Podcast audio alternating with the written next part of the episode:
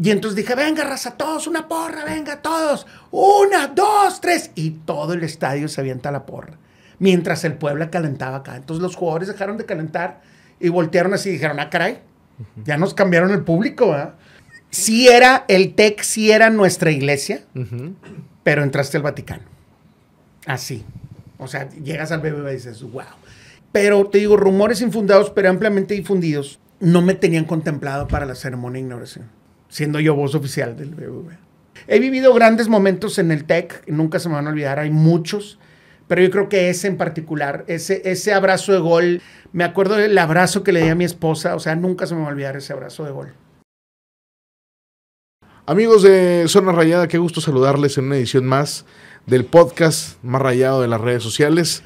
Habíamos tenido la oportunidad de platicar con diferentes personalidades, pero nunca habíamos platicado con la voz que le da vida a los rayados. Juan Ramón Palacios, qué gusto estar contigo. Yo creo que yo debe haber sido el primero ahijado, pero te valgo, no soy nada para ti, no te intereso, no represento nada en tu vida después de todo lo que... El primero, el, ¿quién, quién, tra ¿quién trajo Iván Cepeda?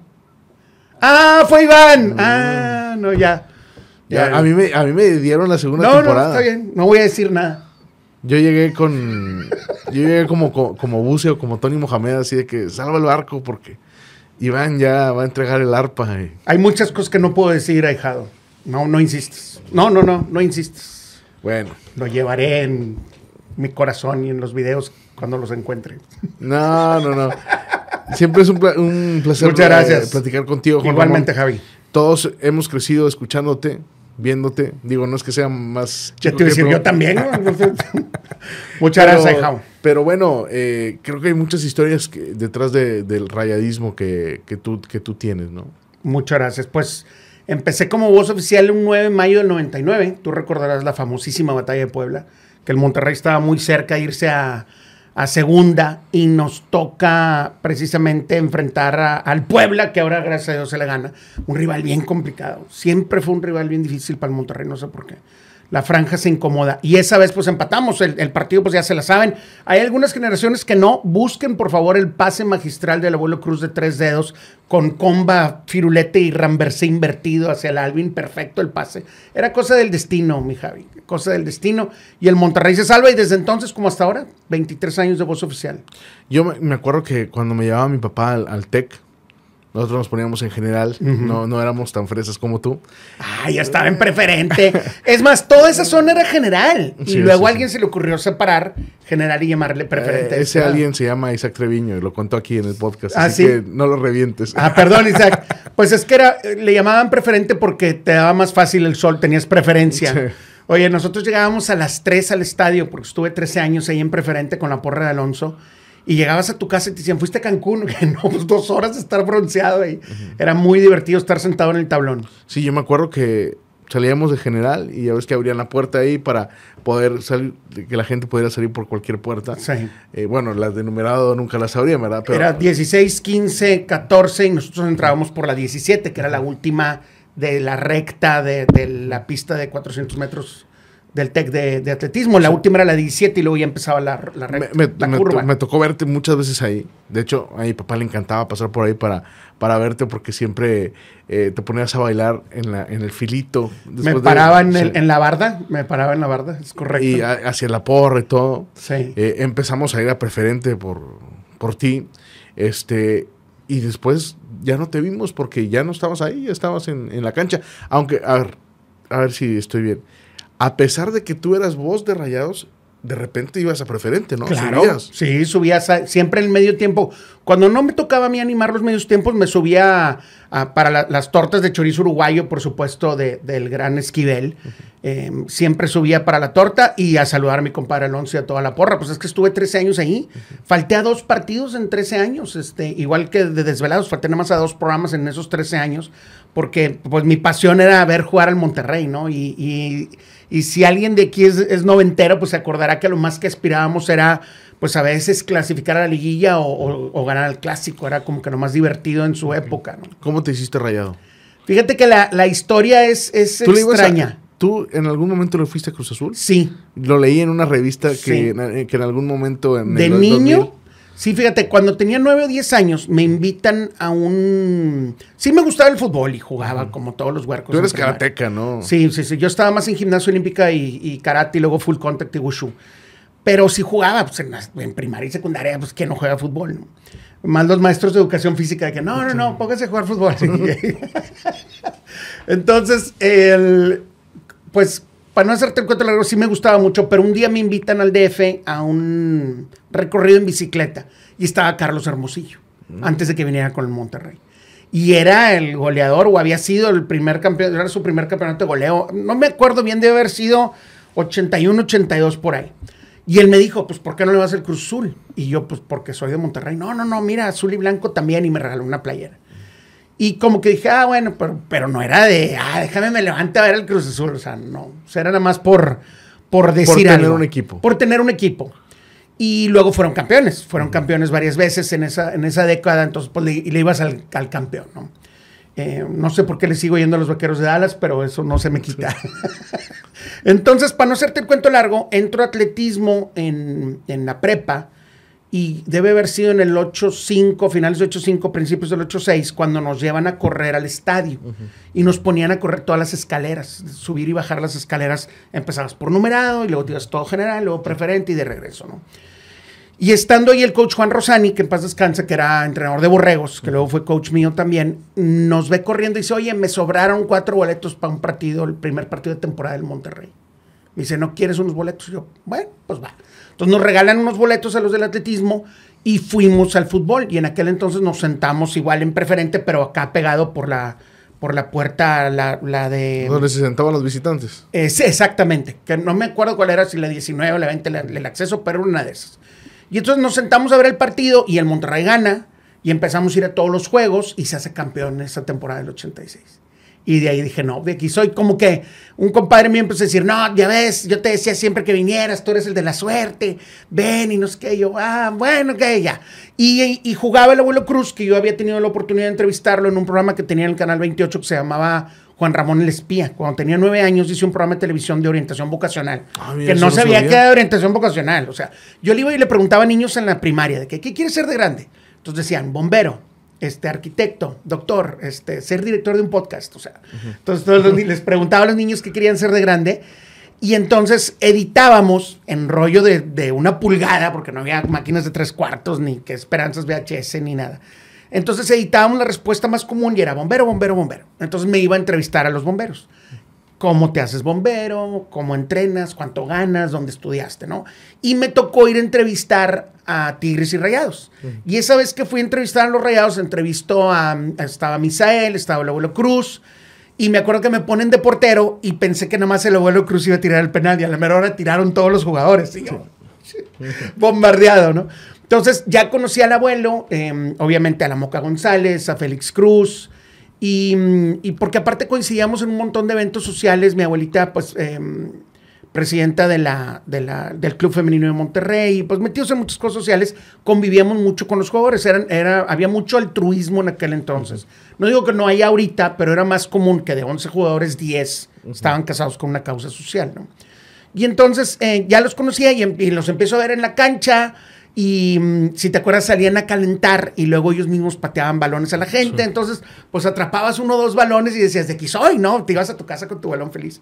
Y entonces desde ahí me hice muy, muy, muy rayado, así literal de que azul y blanco toda la vida. 86. 8-6, marzo del 8-6. Te toca ver el campeonato. Sí, señor. ¿Cómo son las cosas, no?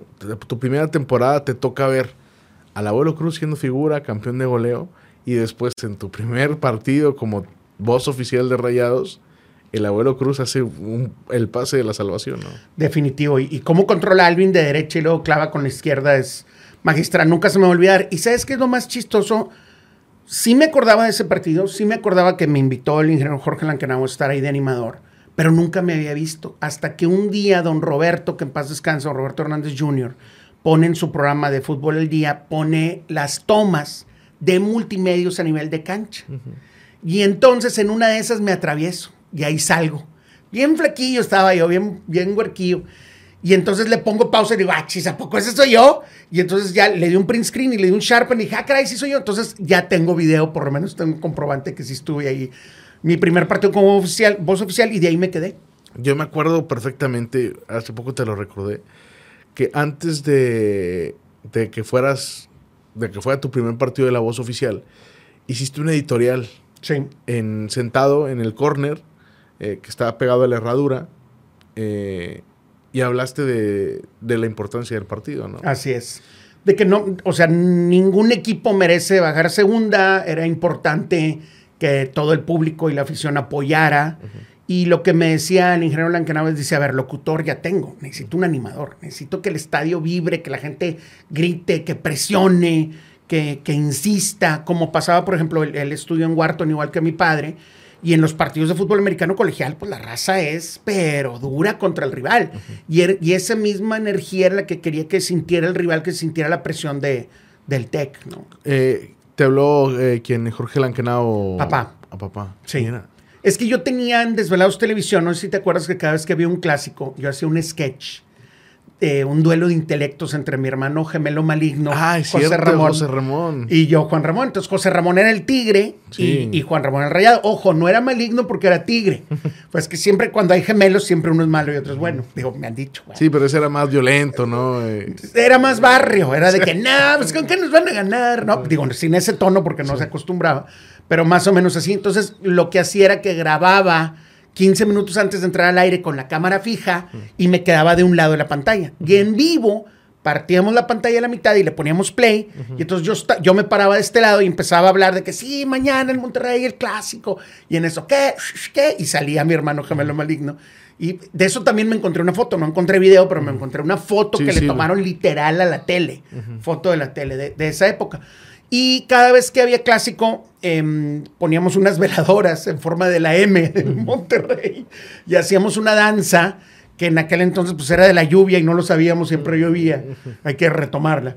Y a veces sí ganaba el Monterrey, a veces no, pero sí hubo una muy buena época. Entonces le llamaba mucho la atención al ingeniero Lankenau, que resulta que era fan de Desvelados. Y, y me habla y me dice, oye, me llama mucho la atención lo que estás haciendo con, con- con los rayados en la tele, me da mucho gusto. ¿Por qué no empiezas un programa que se llame este, Pinta tu raya? ¿Te acuerdas que sacaron las Sí, sí, sí. de brochazos? Entonces tenía un comentario editorial patrocinado por Rabaco Confía de cinco minutos antes de empezar el noticiero de Goyo a las 7. Ah, eso, eso, nunca lo- eso nunca me tocó Así verlo. es, pinta tu raya. Y era, literal, era el remix que yo hice en el 9.3. ¿Te acuerdas del, del himno Claro, del Monterrey claro. Remix? Lo siguen poniendo en Sí, RG, todavía, caray. todavía lo ponen. Ese lo hice yo con Manolo Díaz hace años. Y ese remix, lo que duraba el remix era lo que duraba mi comentario editorial. Y me acuerdo que hubo una época que no ganaba el Monterrey, no ganaba en Monterrey. Entonces dije, ¿saben qué? Hasta que no ganen esta transmisión no se va a enderezar. Y entonces le hago así a la cámara y pues digital como lo que había en ese momento. Toda la transmisión literal de cabeza. Toda la transmisión. El logo bien, pero toda la transmisión de cabeza. Hasta que no ganaron ya enderezamos la toma. El, eh, ¿Y ese salía que todos los días? Salía todos los días, era de lunes a viernes, eh, 4 minutos 57 era lo que ¿En la mañana salía? No, antes del noticiero de la tarde. No estaba. Ah. Goyo en la tarde, perdóname. Eh, Goyo luego entró en ese horario, pero alguien estaba ahí a las 7, no me acuerdo quién era, pero era de 6.55 a 7, antes del noticiero de las 7. ¿En qué año fue eso, Juanra? Debe haber sido del 99. 9596 por ahí, 9597 cuando mucho. Cuando estaba eh, el programa del Perro Bermúdez en, en, Televisa. Así es. Que era lo único que tenía Televisa en ese entonces, ¿no? Así es, de, fútbol. Estaba él eh, y estaba... Toño Nelly. No, eh, Toño Nelly estaba en, en multimedios. ¿Todavía? Sí. No me acuerdo de las fechas. Esta, estaba... Déjame lo googleo porque... Este, ¿Cómo se llama? Alfredo González. Exacto. Estaba Alfredo. Un abrazote, Alfredo. Él daba deportes. Sí. Sí, y, y estaba con el Perro Bermúdez, narraba, ¿te acuerdas? La raza también. Eh, y bueno, después tú hacías ese editorial. Yo la verdad no tenía conocimiento de Sí, estuve casi dos años que lo patrocinó, lo patrocinaba Coconfía. Y luego me invita ¿Y salías con 9 de el mayo, jersey de ¿no? Rayados? Sí, salía con mi jersey y mi gorra de- del Monterrey. ¿Y el back eh, cómo era? Donde hubiera. Literal, haz de cuenta que agarrábamos una cámara grábale. Y entonces hablaba del 4-4-2 y cómo nos habían alineado y por qué hizo este Pedro García en su momento esos cambios, etcétera, etcétera. Eh, Como que era un disparate porque también Rayados tenía su estación de radio particular, ¿no? No me acuerdo Que de era esa rolas y bolas eh, y estaba... Pero desde el 96. Está, sí, desde antes estaba Paco. González, eh, que ahora está en TV Azteca, Tito Manríquez, Axel Solís. Me acuerdo muy bien de todos ellos, pero no me acuerdo bien de qué año estaba el programa de radio. A ese nunca me invitaron. Bueno, era una estación de radio que tenía el 1190, creo que era donde estaban ellos. Y entonces supongo que lo- tu editorial y esa estación era para competir, porque en ese entonces había como un veto, ¿no? Con, con multimedios. Y a lo mejor a ti te usaba de escudo eh, la, la familia Lankenau, Jorge Lankenau, porque pues del otro lado estaba, estaba Don Robert, ¿no? Que todo el día estaba en RG o estaba en, en, en Fútbol al Día, ¿no? Fíjate que no, nunca me había puesto a pensar en eso, pero es, es probable dentro de la estrategia para posicionar y masificar la marca, masificarla, ¿por qué no llegar a más espacios, ¿no? Y a más gente. Porque tú eres el único en los medios en Monterrey que, sí, de- que tiene décadas definiéndose como rayado. Toda la vida. No O sea- andamos con que ahora me cambio y, no, y ahora le voy. No, no, pero es que, bu- bueno, en Tigres tenía su personaje, ¿no? Y durante muchos años tú has sido el estandarte de, de rayados en, en los medios, ¿no? Muchas gracias, compadre. ¿Y lo, lo ves así o no? No, la verdad es que no. Fíjate me llamó mucho la atención cuando se hacen las votaciones para la presidencia de la República Rayada, una estrategia de Nike. Este, la gente me propone y gano. Y votan por mí y gano. Y me acuerdo que en mi plataforma dije, tenemos que llevar, o sea, la gente de este país tiene que entender que el Monterrey es un equipo grande, que es un mito. Y fíjate desde cuándo lo dije y luego ya lo retomó mucha gente más, ¿no? Es un mito de los cuatro grandes. O sea, el, el Monterrey tiene que estar ahí en primeros planos y, y- y tienen que entender que Tenochtitlán ya no es una isla. Me acuerdo que lo dije clarísimo, ¿no? Y luego ya lo retomó más gente y gracias a Dios, pues mira ahorita dónde estamos, ¿no? Seguimos este, ahí entre los primeros lugares de la tabla y ha cambiado mucho, gracias a Dios, este, la filosofía del equipo, ¿no? Pero me acuerdo muy bien de esa época que íbamos con todo el amor y cariño, la familia de los sábados, te regañaban más, Javi, si no ibas el sábado a un partido, que si no te veían el domingo en misa. Había más regaños de que, "Eh, ¿por qué no fuiste? no? Entonces, pues no querías, no querías faltar porque la porra de Alonso éramos como 20 personas y se notaba cuando faltaba uno, ¿no? Luego, luego, este, había reclamos. Entonces, yo creo que el- e- esa familia de los sábados, eh, tu familia futbolera, pues no se pierde, ¿no? Es, es como, una, como una hermandad eh, que se dio por diosidencias de la vida y del deporte. Eh, me voy a regresar tantito. Cuando te hablan para ser la voz oficial de Rayados, ¿cómo fue, cómo fue ese contacto? Me habla, ya me había hablado el ingeniero Lancanao en el 94 cuando hicimos un programa de em, Rolling Stones, que fuimos a ver a Rolling Stones a Houston. Me habla, felicidades, qué buen programa. Le dije, oye, pues Desvelados no es para ti, ¿verdad? Me dice, ¿qué pasó? Yo soy fan de los Rolling Stones. Entonces, de alguna manera había cierto contacto. Luego viene lo de Pinta tu raya. em, y como, ¿qué sería? Pues no sé, faltaban ocho horas el partido, una cosa así, y me hablan. Y me, y me habla Lancanao y me dice, oye, ya tengo locutor, me falta un animador. ¿Quieres venir? Y yo, claro, o sea, si ya voy para el estadio, y vamos a estar tres horas antes del partido. Y entonces me dice, no, no, no, vente a cancha, pregunta por... Ay, ahorita me acuerdo. Ahorita me acuerdo el nombre. Entonces llego a la puerta uno y me pasan. eh, era... Ah, ese...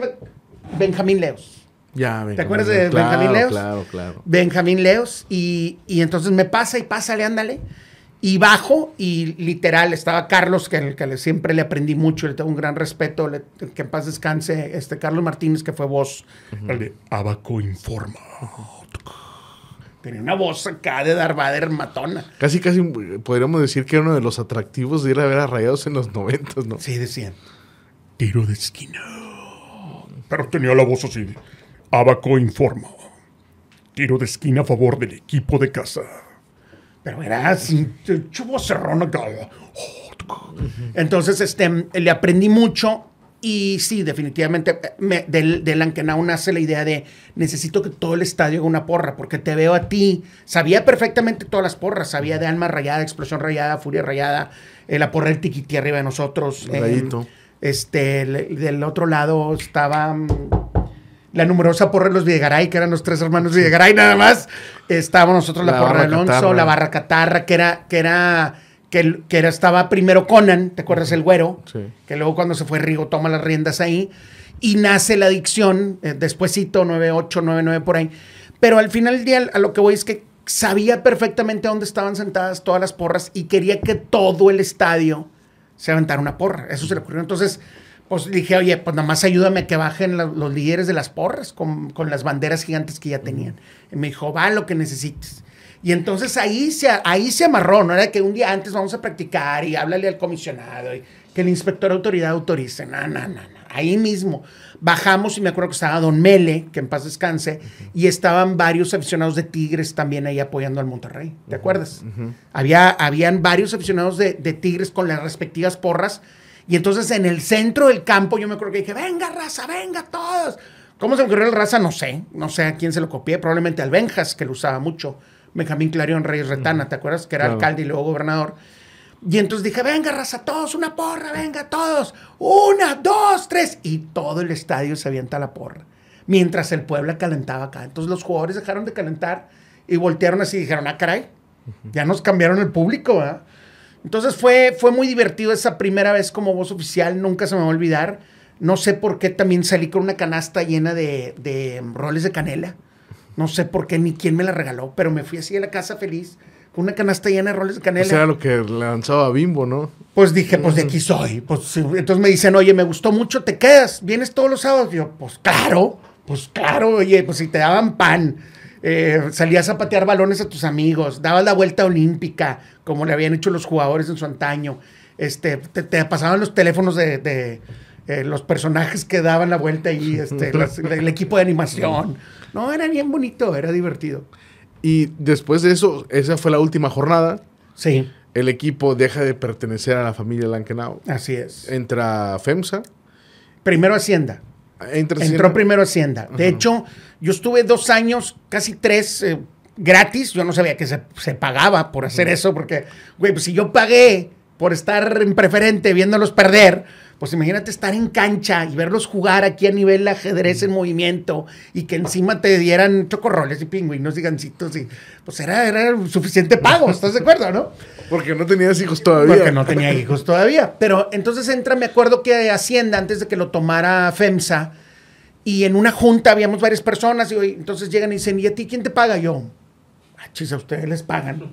sí, o sea, te tienen que pagar por tu trabajo. Este, ¿Qué haces? No, pues tiros de esquina, la animación previa, este, los medios tiempos, las menciones comerciales. ¿Y no te pagan? No, ¿desde hace cuándo? Desde el 9 de mayo del 99. No, por eso está, esto es un desmadre. Vas a ganar lo mismo que las edecanes. Dije, bueno, pues me van a pagar. Y entonces desde hace 23 años tengo el mismo sueldo, entonces estoy muy, muy feliz. Ahora me pagan por no ir en minifalda a trabajar. Ah, mira, sí, supongo, ¿no? Está bueno para microclip. Ahora me pagan por no ir a trabajar en minifalda. Oye, Juan Ramón, no sé si. Imagínate todo peludo así. No, no, no, ya, perdón. algu- no sé si sea verdad. ¿Alguna, alguna vez lo escuché? No, me operé hace 14 años y el niño no es mío, pero se ha corrido mucho ese rumor. El, en algún momento escuché que parte del equipo de audio que se ponía en el estadio era tuyo. Eh, yo tengo una agencia desde hace 30 años y en su momento sí llegamos a ser proveedor del club. Teníamos... Pero eh, era, cuando la situación estaba mal o, o cuando el equipo ya tenía, ya, cuando ya te pagaban a ti. No, ya fue después. Ah, ok. Eh, ¿Te acuerdas que estaba el, el güero de Mega? Temo estaba ahí toda la vida, era el que llevaba las bocinas. Y a veces era insuficiente el audio de otro proveedor, entonces entraba, entraba Temo de Mega. Y desafortunadamente, pues a Temo tiene, pues hay un accidente laboral ahí en su, en su oficina, este, se meten a robar y pues desafortunadamente este, se nos adelanta en el camino. Entonces ya no había, así de que de un día para otro no había proveedor. Entonces nos pidieron el apoyo que, oye, pues tienes bocinas, sí, pues sí tengo. O sea, tengo mucho equipo en mi agencia. Tengo una división que se llama Ingeniería de Eventos, donde pues, hacemos desde 15 años temáticos hasta cierres de campaña. Entonces, tengo escenarios, luces, sonido, cámaras, grúas, etcétera, etcétera. Y apoyamos en un par de partidos en lo que se definió, hubo una licitación y ya ganó, eh, como, como FEMS hace muy bien las cosas, hicieron una licitación, un concurso y ganó otra empresa, ¿no? Y desde entonces, pues, el, el, eh, ha, ha habido diferentes proveedores, pero nosotros ya no volvimos a esa área. Ah, antes había, ¿no? Porque ahora ya con el estadio de Rayados ya está. Está fijo. Pero también hubo licitación, ¿eh? Para, yo me acuerdo muy bien haber visto a la gente aquí de Bose, de, del G, de... mm, ¿A poco? Sí, de JBL. O sea, sí vinieron varios a licitar y a concursar y ganó Bose. O Bose, como le, como le llaman. Que es un. Que el No, sonido no, del no. estadio es espectacular. Vino un alemán que tuvo el honor de conocerlo, un ingeniero como de 60 años, un tipazo, aparte ya sabes, ¿no? Como son los alemanes, dos metros. Guapo, ¿eh? güero. Pues no, guap- no era mi tipo, yo no andaría con él, pero tenía un vocerrón así. Y un güey que le sabía, le sabía perfecto la acústica. Y me acuerdo que puso, eh, puso los amplificadores y puso todas las bocinas y todo. Y tenían spares, o sea, tenían, tienen bocinas extras y amplificadores extras en uno de los cuartos ahí en el BBVA, arriba en una de las oficinas. Y me acuerdo que el día de la inauguración, un día antes se oía. No, no, no. Impresionante el estadio, impresionante. Estuvo un mes aquí, imagínate con sensores checando para que se oyera todo bien. Y como la inauguración iba a ser en la cancha, pues obviamente el sonido no está diseñado para que se escuche en la cancha, está diseñado para que lo oiga la gente. Entonces me acuerdo que mi compadre Sergio López de Lara de Pro Show metió otras bocinas a nivel de piso y el día de la inauguración, no, compadre, rumbaba. Me acuerdo que hicimos pruebas con, con Paradise City de Guns N' Roses. No, compadre, ha- hablaban de Apodaca, eh, bájenle, está bien fuerte el audio. Muy divertido. Y la verdad es que la- los proveedores, tanto de las pantallas como pues de la gran mayoría de los servicios, pues esas fueron licitaciones que se encargó Tonatiu y varias gente ahí de FEMSA. Y pues siempre buscaron que fuera el mejor para ese puesto en ese lugar en ese momento. Tú que eres un hombre de mundo y que viaja y que has estado en diferentes estadios y mundiales de fútbol y mundiales de clubes, eh, diferentes eventos deportivos, de Rayados es top, ¿no? Espectacular. Tiene sus detalles normales, como muchas de las obras en México, tiene sus detalles normalitos. De que por, por ahorrarte em, centavos terminas descuidando pesos, ¿no? Como pasó con el pasto, como luego el sistema de iluminación este infrarrojo. Detallitos, ¿no? Pero entras y literal, o sea, entras y dices, wow, wow. He tenido la oportunidad, por ejemplo, el de Atlanta, el estadio de Mercedes-Benz. Eh, nos llevaron antes de que abrieran el, el- justo en marzo, el- cuando empezó la pandemia, nos llevaron un grupo de reporteros o periodistas a conocer el estadio de, de los Riders en Las Vegas. No, compadre, otro planeta. Otro planeta. Y ahora que fui al de Tottenham, es el primer estadio en Europa que está diseñado para tener una cancha de fútbol americano. Y resulta que todo ese estadio tiene un sistema de elevadores, como lo va a tener el, el Bernabéu. Se mueve la cancha, baja, baja, y del otro lado sale la cancha de fútbol americano. No, no, no, compadre. Ligas mayores. Y, y tuvimos la oportunidad de conocer los planos, porque no estaba todavía terminado, el, el estadio ahora del Mundial de Fútbol de Qatar que se llama La Joya del Desierto. Nada más el aire acondicionado para ese estadio costó lo mismo que el BBVA, 210 millones de dólares. El puro aire acondicionado. Porque pues allá a 50 grados, pues, sube al aire y literal es una cortina como cuando vas en el súper y entras a un área que- de congelados que baja la cortina de aire, así, completa desde el techo hasta las primeras gradas y la cancha. Entonces todo alrededor hay un círculo de aire acondicionado para bajarle la temperatura tanto al aficionado como a los No, jugadores. y es una locura. Porque aparte la- el, el viento o el, o, o el aire que lanzan no llega a la línea de, de, de cargo, a la línea del campo. Para que no afecte el rendimiento o el, la trayectoria del balón. Del balón, Que es así una es. locura, ¿verdad? Sí, sí, no sí, sé cómo está medido eso, pero desde, desde centímetros antes de la línea ya no percibes tú el viento para que no vaya a frenar la pelota al momento de salir. Es que tiene, tienes de cuenta, el agujero del techo, como el que tenía el de los vaqueros de Dallas, el de antes, y como lo tiene el BBVA, ahí arriba está el sistema y empuja a presión el aire hacia abajo. Entonces, este, impresionante. En lo que es la lana, compadre, ahí no se andan con problemas. No se andan con broncas de la lana. Oye, no hay agua, tráetela del mar y aquí la purificamos. Cuando, vas, cuando haces el cambio del TEC, eh, que en el TEC ya le habían hecho muchas adecuaciones para que se viera más moderno, ¿no? Los asadores atrás, pusieron unas pantallas este, para que la gente pudiera ver ahí este, los anuncios del- de los patrocinadores Así o es. las imágenes del partido, eh, pusieron mejor audio y todo, pero ya, ya no, como que ya no se daba abasto, ¿no? El TEC, porque cada vez había más presión de la gente por más, más abonos, por un mejor trato, en, algunas zonas de numerado ya se empezaba a caer parte de- del concreto del techo. Cuando llegas al, al BBVA la primera vez, que ya está al 99%, porque cuando lo inauguraron estaba como al 99%, una cosa de estas, y ves el estadio, después de todo lo que viste como rayado, ¿qué pensaste? Sería como comparar cuando un hombre pisa por primera vez tierra sacra después de caminar por senderos profanos. ¿Eh? Sí era, el TEC sí era nuestra iglesia, pero entraste al Vaticano. Así. O sea, llegas al BBVA y dices, wow. Y creo que uno de los, de los em, pocos, o- o no sé si errores o omisiones, creo que fue separar a las familias de los sábados. Evidentemente, en, una, en, en las porras o en los equipos de animación, Ombligones de Montemorelos, este, la porra del Ferry King, este, todas estas porras, la porra de la nena, pues hay, hay gente de toda, ¿no? Pero creo que ellos deberían de haber tenido prioridad de, de poder decir, eh, ¿qué onda? Si ya tienes un mercado cautivo, acércalos y les, oye, Manténganse. Júntense, les al- ¿dónde les alcanza? Pónganse de acuerdo entre ustedes. ¿no? Creo que ese fue el error. Pero mira, para allá vamos, poco a poco. eh, por ejemplo, los primeros tres años que, que tenía mi esposa y mis hijos abonos, dicen, nunca, nunca en tres años tuve a la misma persona sentada delante de mí. Nunca. Entonces, ¡ah, gol! Y, ay, güey, ¿quién es este güey? O sea, no, no estaba... ¿Me entiendes? Ya ahorita ya se está empezando a dar, ya con esta nueva zona general, ya, ya el 10 la 10 sur ya son casi los mismos, acá en la esquina, en, en los ochavos, eh, del lado derecho de la portería sur, o sea, ya, ya como que ya se están empezando a dar estas familias. Y te lo aseguro que para allá va, para allá va, o sea, el, el ambiente de la final de CONCACAF que se gana la, la más importante, la estrella que más brilla, eh, era la locura, la locura. Entonces, si para allá va tu siguiente pregunta, que qué opino de la diferencia de los ambientes, creo que algo tuvo que ver al principio. eh, primero esto que separaron las porras y dos que evidentemente pues en Monterrey lo que sobra es lana. Y, y yo tengo amigos, por ejemplo, que no sé si para deducirlo de impuestos o lo que sea, pero pagaron con la empresa 10 lugares y él son 5 de familia. Entonces imagínate un Monterrey Dorados, un Monterrey Mazatlán, pues no iba ni su familia. Y entonces, oye, pues regálalos. Y no iba tampoco a veces la raza. Entonces tú decías, es que hay nada más hay 30 mil personas. Sí, pero hay 40 mil abonos vendidos. O sea, Sí, ¿cómo le haces para obligarlos a ir, no?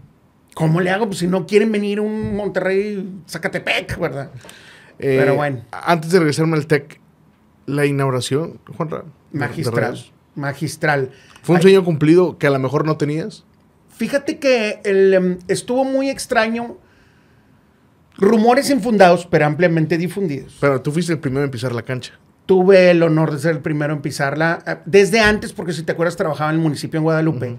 Entonces íbamos a supervisar las obras. Y entonces este, tuve la oportunidad de entrar ya con mi casco y mi, mi chaleco a ver la obra antes de. Pero te digo, rumores infundados, pero ampliamente difundidos, no me tenían contemplado para la ceremonia de inauguración, siendo yo voz oficial del BBVA. Es lo que me han dicho. No sé si sean ciertos o no. ¿Y quién, quién era el contemplado? No, pues es, es como cosas que dicen de mí, ya ves, lo del niño, que no es cierto, el niño no es mío. Hay muchos rumores que se dicen, entonces sí hay, hay, hay rumores ahí que me dicen que no me tenían contemplado y alguien en una junta dijo, a ver, tiene que estar, este güey no nomás es presidente de la República Rayada, es la voz de tu estadio y es el que te puede animar, es el que puede prender el ambiente para hacer la primera ola digital y no sé qué, no sé qué. Y el que me propone, primero es Sergio López de Lara y luego ya la gente más arriba dijeron, tiene razón, tiene razón, tiene razón. Y me habla Tonatiu y me dice, vente al ensayo, un día antes, No, una, un día antes. un día antes. De o la sea, inauguración. porque la, la prueba, la... Márcale Canadá, Tonatiu no me va a dejar mentir. No, no, a ver, lo que no... El, el ensayo del, de, de la inauguración de Rayados tranquilamente pudo haber tenido ocho meses. ¿Estás de Sí, acuerdo? duró como una semana, todos los ensayos de videomapping y los niños corriendo y las banderas y la pyro y dónde iba cada cosa. porque como era transmisión internacional em, y ya lo habíamos vivido con la Conca, los tiempos son muy exactos, Javi. Tú que has estado en tele y radio, los tiempos son muy precisos y exactos, sobre todo Conca. Conca tienes un guion y esta frase la vas a decir y tienes 11 segundos exactos para decirla. Si te pasas, empiezan las multas, ¿no?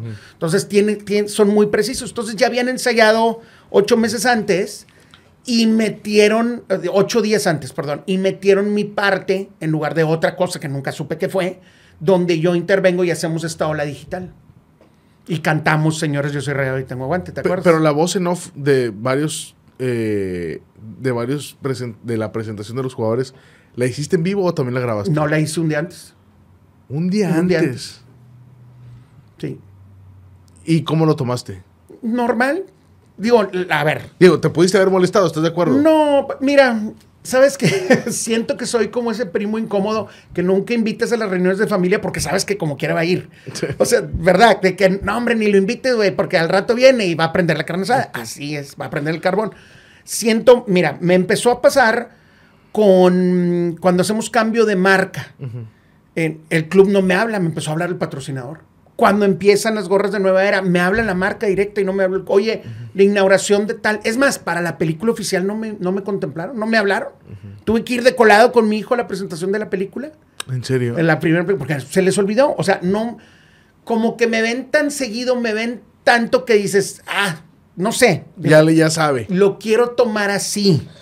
Lo quiero tomar así. Como que, ay, mm, ni lo invites al rato viene, ¿no? Lo cierto es que cuando ciertas personas de esa área salieron, ahora sí me empezaron a contemplar para más cosas. Mm, interesante. Interesante.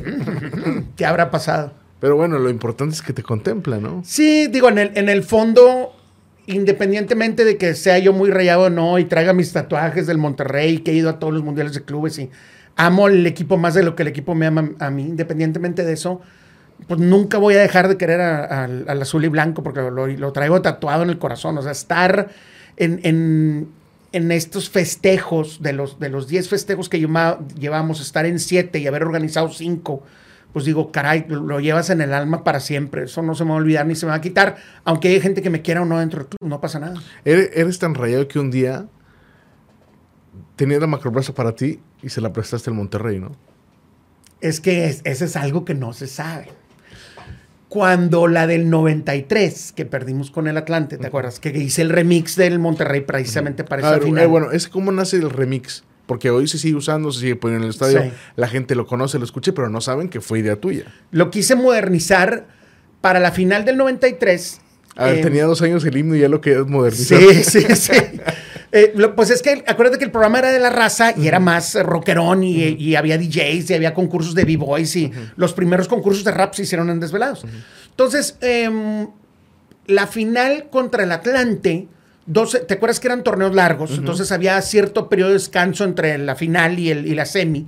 Y entonces nosotros sacamos una promo que decía, se gane o se pierda, nos vemos en la macro. Se gane o se pierda, nos vemos en la macro. Se gane o se pierda, nos vemos en la macro. Y separamos la macro plaza para hacer una pachanga de desvelados, tener ahí pantallas, pasar el partido y acabando tener fiesta. Y si el Monterrey ganaba, vénganse a festejar con nosotros. ¿no? Entonces ya estaba ahí escenario, luces y sonido, ya estaba todo. Pues resulta que el Monterrey pierde. Y había 80 mil personas en la macro, festejando un segundo lugar. Increíble, pero cierto. Y para ese, para ese programa en particular se me ocurrió usar de, de mm, pues de, de intro, por llamarlo de alguna manera, este remix que luego usé en Pinta tu Raya, ¿no? Entonces dije, ¿sabes qué? Vamos a meterle beat, vamos a hacerlo más moderno. Y mi máxima referencia musical en aquel entonces, porque yo fui DJ muchos años, era Manolo Díaz. Manolo era una pistola. Y le digo, Manolo, ¿qué se te ocurre? Y me dice, güey, aquí traigo un Deep House Dish, unos remixes de, de House de Chicago. Y entonces ar- armamos el remix en dos tornamesas y se oyó increíble. Todavía lo seguimos poniendo, este... No encuentro el máster original, pero tengo la copia de la copia de la copia en MP3 en un disco duro. Y todavía lo ponemos en el estadio. Entonces, bueno, vamos a la macro, se pierde, la pachanga siguió hasta las cuatro y media de la mañana. Estaba el grupo Conspiración, no me acuerdo cuántos grupos tocaron, pero literal la gente no se movió. Y es más, me tocó gritar, como nos faltó gritar más gol, inventé una jugada, dije, vamos a narrar un gol, y Verdirame se quita uno, Verdirame otro, el tiro, Verdirame, y toda la macro, ¡Gol! Ese gol que teníamos ganas de gritarlo, gritar. Y la gente aventaba chéves y aventaban banderas. O sea, la locura en la macro. Y dije, aquí hay algo. Ahí fue cuando me di cuenta que Desvelados ya era un fenómeno, este, sí, a, nivel primero regional y luego nacional. Fue, fue ahí en la macro porque no nos esperábamos que fueran ir 80 per- mil personas porque perdimos.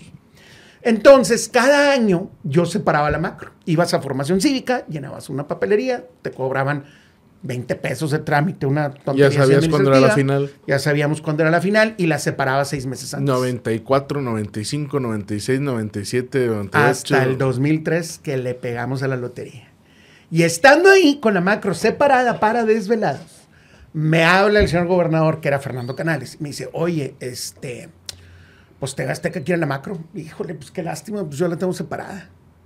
Oye, pues Televisa quiere la macro. Pues qué lástima, señor gobernador. Yo la separé, aquí está el oficio y la separé seis meses antes y tengo programa de desvelados.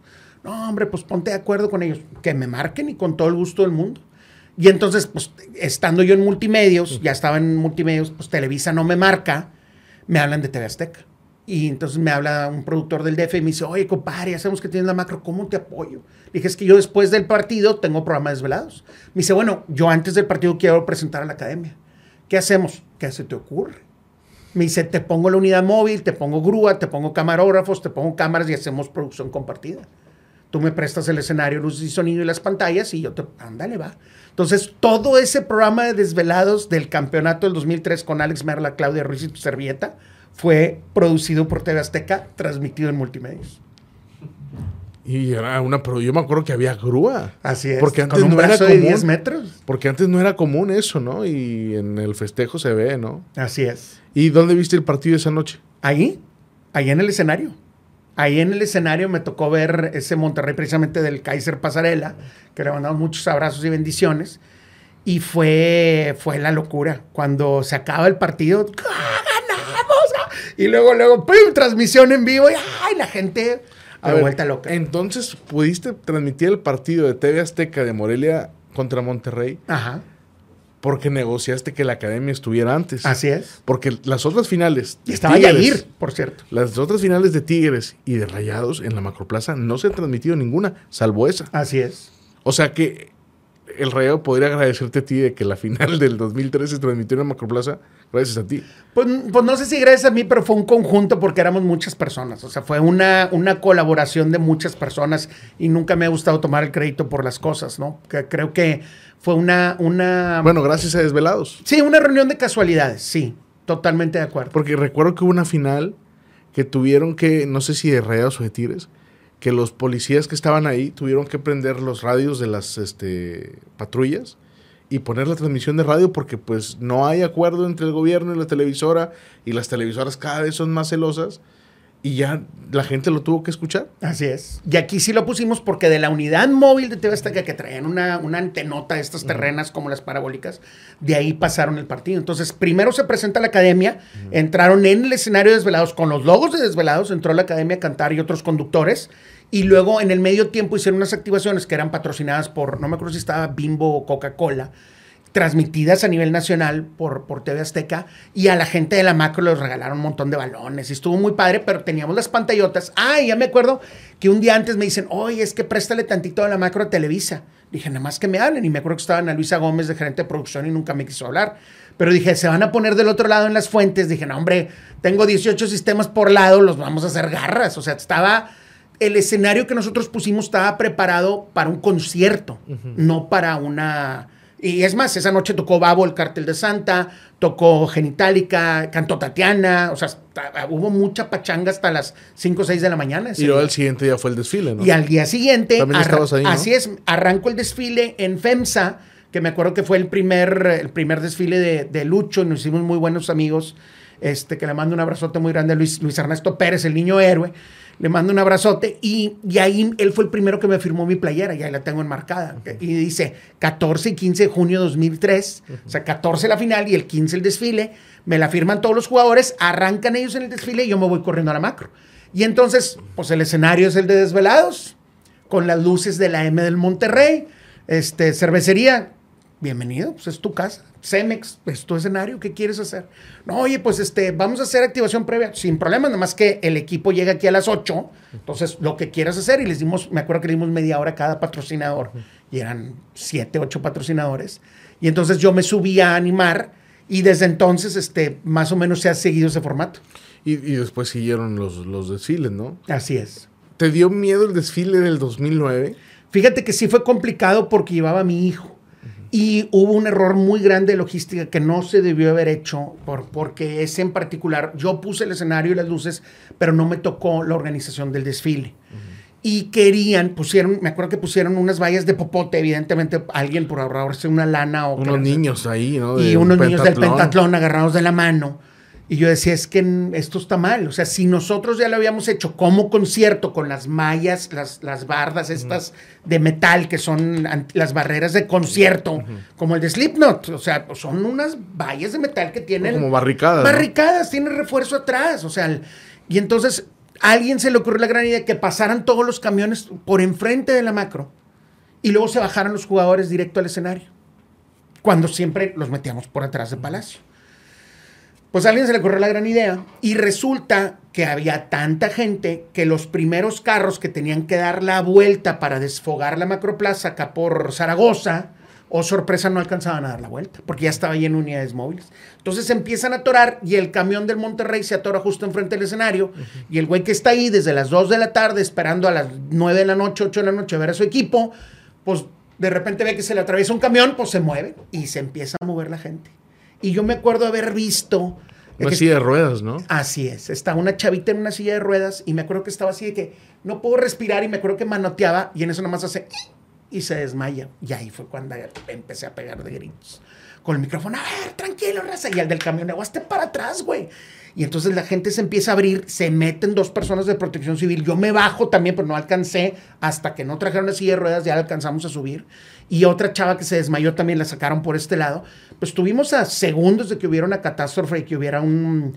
un pues una tragedia, compadre. Una Aparte tragedia. había mil personas arriba en el escenario, ¿no? Sí, en, en aquella vez, eh, el- no sé qué pasó ahí con la logística y la planeación, yo ya yo no me encargué de esa parte, pero de repente volteo y estaba todo el mundo arriba del escenario. Y, y yo iba con mi hijo y me acuerdo que mm, cuando pasa esto de la chava en la silla de ruedas y la otra chava que se desmaya también así apretada, el, el camión se alcanza a hacer para atrás y ya como que la gente dice, ah, ok, ya veo. Y ya se empezaron a regresar, o sea, esta ola se empieza a regresar y ya como que se calmó un poquito la, la gente. Pero sí me acuerdo haber estado dando de gritos y yo, eh, por eso y no sé qué. Y, y como que cuando la gente ve la estampida, varios empezaron a subir al escenario. Entonces, yo no los vi. Ya hasta que vi el video, vi que hubo gente que se subió por, la, por las, eh, las truces, que son como que estas, estos castillos de acero donde, de donde se cuelgan las pantallas y las bocinas. Se empezaron a subir al escenario y de repente yo volteo y había mucha gente arriba del escenario. Y obviamente, pues yo lo primero que me preocupé fue mi huerco y le dije, tú aquí agárrate de esta columna y no te muevas. Y fue ya cuando brinco a tratar de ayudar a la niña de la silla de ruedas. Y me acuerdo que mi mamá me regañó y me dice, otra vez ayudando a gente que no conoces. Digo, mamá, pues así me educaste. Pero es que, ¿qué hubiera pasado? Pero no pasó. O sea, me tuve que bajar. Teníamos que, y no fui el único, o sea, raza de, de- de protección civil y bomberos y mucha gente se acercó a ayudar a los que estaban literal prensados, compadre. A ver, hasta los fotógrafos y camarógrafos tuvieron que hacer labor ahí de salvar gente. Es- esa vez estuvimos de veras, de veras, Javier, segundos de que ocurriera una tragedia. Gracias a Dios no se dio, el del camión reaccionó, luego, luego se hizo para atrás. Y la gente de protección civil, y que generalmente son muchos voluntarios, me acuerdo que instantáneamente reaccionaron y se calmó todo el asunto así. No, Pero- aparte, me acuerdo que bien claro que tú eh, le pediste a la gente que diera un pasito para atrás y se vio donde la gente, se vio como una, como si hubieran hecho una ola, ¿estás de acuerdo? Sí, La gente hizo caso. sí. Y eso... eh, Obviamente tú le dices, ay, hagan un pasito. No, yo estaba gritando Sí, porque sí. estaba. Pero me acuerdo que generalmente conduzco con el micrófono medio separado. Y esa vez me pegué el micrófono como Eminem rapero y dije, una, dos, tres, todos para atrás, un paso para atrás. Pero mucho tuvo que ver que el camión se quitó. O sea, sí te da coraje que tú estás parado, soportando 40 grados de sol, y de repente se te para un camión enfrente, pues tú quieres ver a tus ídolos. Eh, fue, creo que fue normal el, ah, pues déjame, me hago para acá. Pues sí, pero 3 mil personas, había como, no sé, había 80 mil, 90 mil en la macro, pero los de enfrente, y ahí fue donde se hizo el, No, no, estuvo, estuvo bastante preocupante, preocupante. Eh, en el TEC pasaron diferentes cosas, te pasaron diferentes cosas a ti. Eh, ¿En alguna vez te vetó la Federación Mexicana de Fútbol? No. ¿O te expulsó? La- sí me expulsaron dos, dos veces. Una fue Ramos Rizo y la otra fue Chacón. Em, pero hubo un partido de la Conca donde, eh, no me acuerdo qué televisora era, pidieron, literal, ahí tengo copia del memorándum, donde piden que yo no esté de voz oficial porque mi voz se oye más fuerte que los comentaristas y grito más fuerte que ellos. Pues, pues bájale el volumen a tus micros de ambiente, o sea, es de primero de primaria. Pero la verdad es que lo, lo disfruté mucho porque me tocó verlo enumerado con mi esposa y mis amigos, ver esa remontada contra el Santos, el, el gol de... de Ah, ¿no estuviste en esa No, final? No, estuve en esa. Aparte, Conca era muy... eh, Ya traía todavía. su show, ¿no? Sí, no, lo- a lo que voy es que, por ejemplo, no hay comercialización en tiros de esquina, no hay menciones comerciales en saques de banda, o sea, es solamente en medio tiempo, antes y al final menciones a los patrocinadores. Es el, ahí intervienes muy poco como, como comentarista o como voz oficial. Entonces me mandaron una carta, bueno, le mandan al club y me piden que no vaya. Entonces dije, no, pues no voy. Y fue increíble, o sea, nunca había gritado un gol así, Javi, casi me desmayo. Me acuerdo que yo, ¡gol! Y volteé a ver a mi esposa y mi esposa, allá tirada, cuatro, se cayó con una amiga y rodaron cuatro este, asientos para abajo. Se cayeron y mi compadre Chucho, en lugar de ayudarlas, ¡gol! Y les avienta la cheve encima y los otros dos de que, güey, ¿qué te pasa? No, no, increíble ese- esa remontada, increíble, increíble, increíble. Bueno, por algo pasan las cosas, te tocó Sí. disfrutarla, ¿no? Sí, y nunca se me va a olvidar, nunca. Es más, esa vez Aldo dijo, Aldo dijo que cuando, cuando él quiere festejar como su hermano Tano con la bandera en alto, que quiere festejar igual que él, dice que iba llegando y ve a toda la gente brincando y el volado se movía. Sí. Se movía el volado y empezó a sentir cómo vibraba el piso y por eso se saca de onda y ya no agarra bien la bandera. ¿Te, te fijaste que la primera vez no la alcanza a agarrar? Y fue por eso, y Aldo dice, nunca había sentido el césped vibrar la cancha, o sea, 4.5 en, en Richter por lo menos. Impresionante, impresionante. Sí, ese día parecía que se iba a caer el estadio. La locura. La, nunca se me va a olvidar. Mira, me puse chinito nada más de acordarme. Sí, Digo, sí. he vivido grandes momentos en el TEC nunca se me van a olvidar. Hay muchos. Pero yo creo que ese en particular, ese, ese abrazo de gol, el, el 4-2 que clava, que sale, que la flecha Zavala eh, corre, se quita uno, se quita dos y le pone el pase perfecto a Chupete. Me acuerdo del abrazo que le di a mi esposa. O sea, nunca se me va a olvidar ese abrazo de gol. Sí. ¿Y alguna vez te peleaste con Osvaldo Sánchez ahí o no? No, no fue con Osvaldo. Fue un Monterrey Pachuca, que estaba Titino, director técnico. eh, ¿Cómo se llama? Javier Aguirre. Javier Aguirre. Estaba Javier Aguirre, director técnico. Y si te acuerdas, en aquel entonces no había tanto cristalito ni gente que se ofendía por cualquier cosa. Y teníamos la costumbre, todas las voces oficiales de todos los estadios, mencionar cómo iban los marcadores de los demás partidos. cuando, cuando había, mm, por el pase a la liguilla, eran todos los partidos a la misma hora, ¿te acuerdas? Sí, claro. Y entonces decía, aprovechabas para leer tu pauta comercial y ir desfogando anuncios, entonces decías, Carta Blanca informa. Para que el equipo supiera. Así es, pero, pero inclusive decías de otros, ¿no? Este, marcador en Anenecuilco, ¿no? Zacatepec 15. A ver, Juan Ramón ya no se da, pero yo me acuerdo que si perdía Tigres, se decía el marcador. sí, se mencionaba. Y si Rayados perdía en, En la Nesa, bonita, eh, eh, acá también Carlos lo decía, ¿no? Sí. Marcador en el estadio NES 86. Rayados 1, Necax, Mm, Toros sí, Nesa Toros Nesa cuatro. 5. Era, sí, claro. Era, se- era muy normal, o sea, no había, y no era por dolo, ni porque, ay, para que alguien se tire de un puente negativo, era normal dentro de la carrilla de la ciudad, ¿no?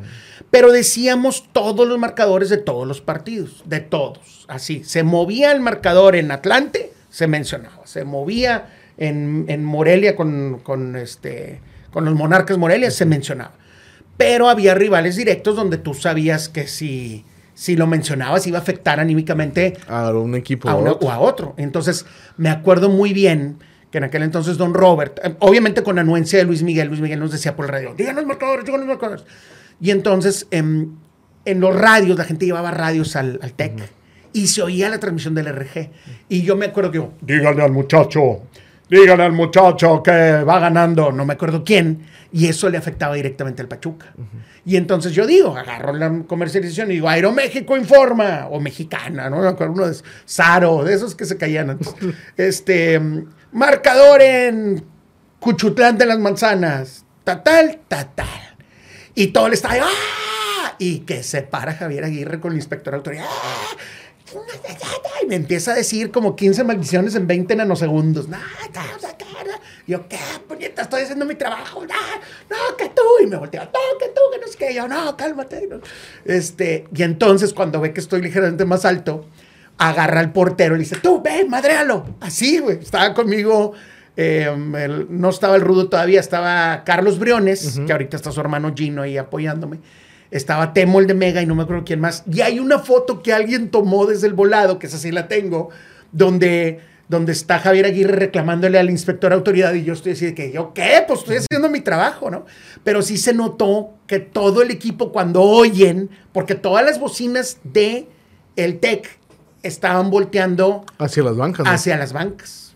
Entonces todos oyeron y todos de que, no, de que haz de cuenta que ya nuestras aspiraciones, sí. Entonces se enojó bastante Javier Aguirre en aquel entonces. Le dice al inspector de autoridad, el inspector de autoridad, ¿cuál es el problema? Dice, yo lo he escuchado en todos los estadios, ¿cuál es el problema? O sea, que en todos los estadios se mencionan los marcadores. ¿no? A Osvaldo sí, pero a Osvaldo sí ibas y le Pero era Osvaldo, Sí, ¿no? no me acuerdo qué Y portero era. ibas y le, le- le decías, ¿no? Que el chupete ahorita, yo me acuerdo perfectamente que en la, fin, en la final, en, en la final del 2000, ¿qué? ¿Qué fue? 2000. Ya ni te acuerdas de las finales, Javier, Final de veras. 2010. Bueno, es que con tantas, Juan Pues es Ramón. que no le puedes ir al, Neca- al Necaxa. Final del 2010, estabas ahí Sí. presionando a, Sí. a Osvaldo. Porque era el. Monterrey tenía que meter eh, goles, tenía que ir, cae el gol de Basanta. Y tú ibas y picabas y estabas Es ahí. que estábamos entre las dos bancas. Haz de cuenta que estaba la banca visitante y la banca de local. Y luego estaba la banquita del cuarto árbitro, inspector, autoridad y creo que eran los dos doctores, ¿no? Y nosotros estábamos atrás. Y entonces decía, no en el micrófono, como aficionado de voz alta, sí, ahorita vamos a meter gol chupete, vamos, chupete, tú puedes. Y pues claro que se oía, ¿no? Sí, sí, sí. Pero no lo estaba picando, Osvaldo es buen amigo. No lo estaba picando Buche, nada más estaba exigiéndole que tratara de ser tan profesional como, como debe de ser. Eh, Ramón, ibas a tener la propuesta de matrimonio más rayada de toda la historia. Ay, compadre, ni me recuerdes. Sí, señor. 24 de febrero del 2000, año bisiesto.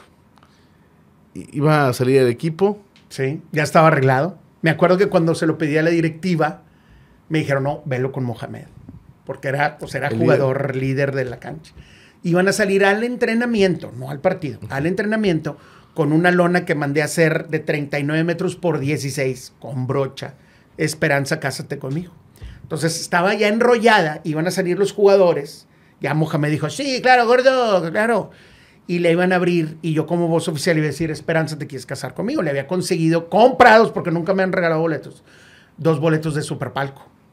Y entonces yo insisto en mi memoria que ese día, el clásico del Cachirul de Osmar Donizete, era jueves, 24 día de la bandera. Según yo, ¿ok? Según yo fue jueves.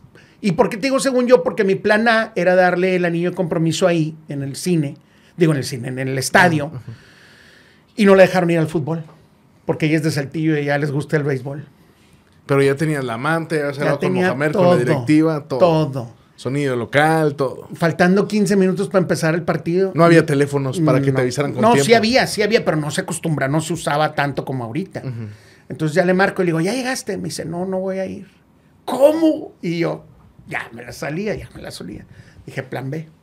Y el plan B fue en el cine. Que el, que Pero le- la manta, ¿qué pasó con la manta? Estuvo muchos años detrás. ¿Te acuerdas que estaban, eh, antes de tener tablero electrónico, teníamos literal, eran unas tablas de triple azules y en blanco pintaban el nombre del jugador y ahí ponían los marcadores. Bueno, detrás de esa a un lado estaba un espectacular de Oxxo.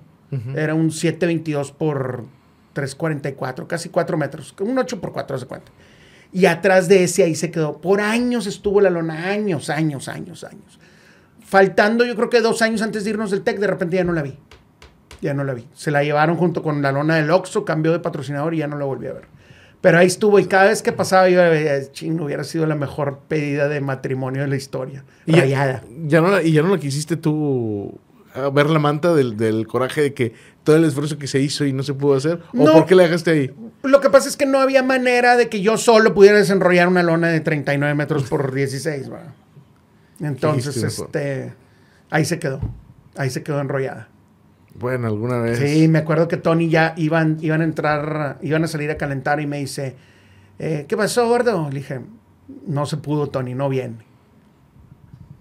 Pasa nada. Así, pasa nada. Y yo, tiene razón. Plan B. Desde diciembre ya me había grabado en cine de 24, 24 cuadros, ya me había grabado en cine pidiéndole que si se quería casar conmigo y en una de las premiers de Desvelados lo puse ahí en la pantalla. Se acabó la película y salí yo en la pantallota. Hola, mi amor, ¿sabes qué? Tú y yo, pájaro y la flor. ¿Qué onda? Directo al corazón. Pues Debemos mira, defender nuestra divisa. hubiera, hubiera, hubiera sido memorable, ¿no? No, y que me dijera que no, güey, frente a Nah, claro que no te voy a decir que 36 no. mil personas, güey. No te iba a decir que no. Juan Esperanza, ¿te quieres casar conmigo? Y ella hubiera volteado el superpalco. O sea, ¿quién le habla a este puñete? Nah, no te hubiera dicho que no después de eso. Nadie lo ha... Hemos visto y tú has visto un montón de propuestas de matrimonio, pero así...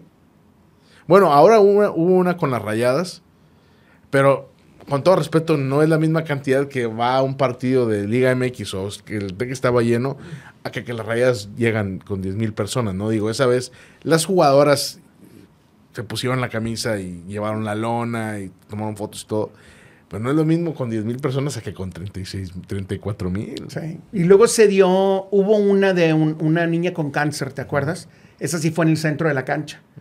Esa sí, la, la verdad es que la- el nivel de humanización y de empatía del club con la gente estuvo sensacional esa vez. Y mm, me tocó, fue ya de los últimos partidos en el TEC, donde una niña con cáncer en estado terminal, el novio le pide que si se quiere casar con ella en el centro de la cancha, enfrente de todos. Sí. Y salieron los jugadores y los abrazaron. O sea, eso no se va a olvidar nunca tampoco. Pues. Grandes de esos- recuerdos, De esos recuerdos, ¿no? Que a veces la gente no, no piensa, ¿no? Que, que porque todo está relacionado con el resultado, con un campeonato. Pero an- anécdotas tienes un montón. Sí, hay muchas. Fíjate que con, con Osorio, con el abuelo Cruz, tuve la oportunidad de ir a, pues a mm, Casa Paterna Gran Familia, Ciudad de los Niños, eh, Unidos, Cáritas, el Encuentro de Jóvenes en Acción en Cerralbo. Hacíamos mucha obra social con Desvelados y, y con Rayados principalmente. No se me va a olvidar. Juan Ramón, muchas gracias por A ti, compadre. acompañarnos, por venir. La verdad que la gente había pedido que estuvieras con No nosotros. es cierto, no mientas No, por convivir. claro que Nadie no. quería que viniera. No, por supuesto que la gente quería que estuvieras con nosotros. Mucha gente me ha dicho, ¿cómo es posible que Juan Ramón, después de varios capítulos, no esté? Pero bueno, Gracias, compadre. No, y nos quedamos, si quieres, luego invitas un parte 2 porque hay mucho que podemos platicar. Me tocó, yo estuve ahí cuando Ramos Rizo, empezando el primer tiempo, antes de empezar, viene caminando y le dice a, a Domici, te vas a ir expulsado empezando el segundo tiempo. Pero así, de la nada. Y el otro, pero ni enojado, te vas a ir expulsado en el segundo tiempo. Y todos nos reímos de que, "Ay, ¿por qué te vas a ir expulsado? Y literal, empezando el segundo tiempo, pita, prr, vuelve a pitar, se acerca, tú, y le saca la roja y se va. Y todos, "What?". Luego te platico porque viví muchas cosas a nivel de cancha impresionantes. Juan Ramón, muchas gracias por A ti, estar con nosotros. Y bueno, ya habrá una segunda oportunidad para seguir hablando más de todo lo que te pasó durante, ¿qué fueron? ¿20 años? Llevo en la- 23 años. Y espero que ahora sí, mis amigos de Zona Rayada, cuando cumpla años de voz oficial, de perdí un tweet, A felicidades. ver, la fecha de una vez. Sí. 9, 9 de mayo. apúntala.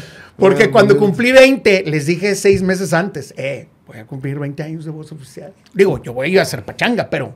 por Todavía si no estaba quieren. todavía no estaba-. Y luego faltando cuatro meses, y luego tres, y luego dos. Y le dije a todos, a todos. Ah, ya sé quién in- estaba antes. incluyendo al sobrino de, de Misael Espinosa, le dije. Bueno, por, bueno, ve separando la macroplaza. 9 de mayo. No, con que hay un asador y carne asada, con eso la libramos. 9 de mayo, el próximo año cumplo 24. Y claro que cuando cumpla 25, si Dios quiere, me presta salud y vida y le sigo cayendo bien a algunas personas, y sea voz oficial, haremos un mega ultra pachangón. Tráete de Metallica al... Probablemente Elton John para la despedida, abriendo Britney Spears en el BBVA. Ahí está el exclusivo. Gracias, Juan Ramón. ¡Ánimo! ¡Y arriba el Monterrey! ¡Vamos, rayados!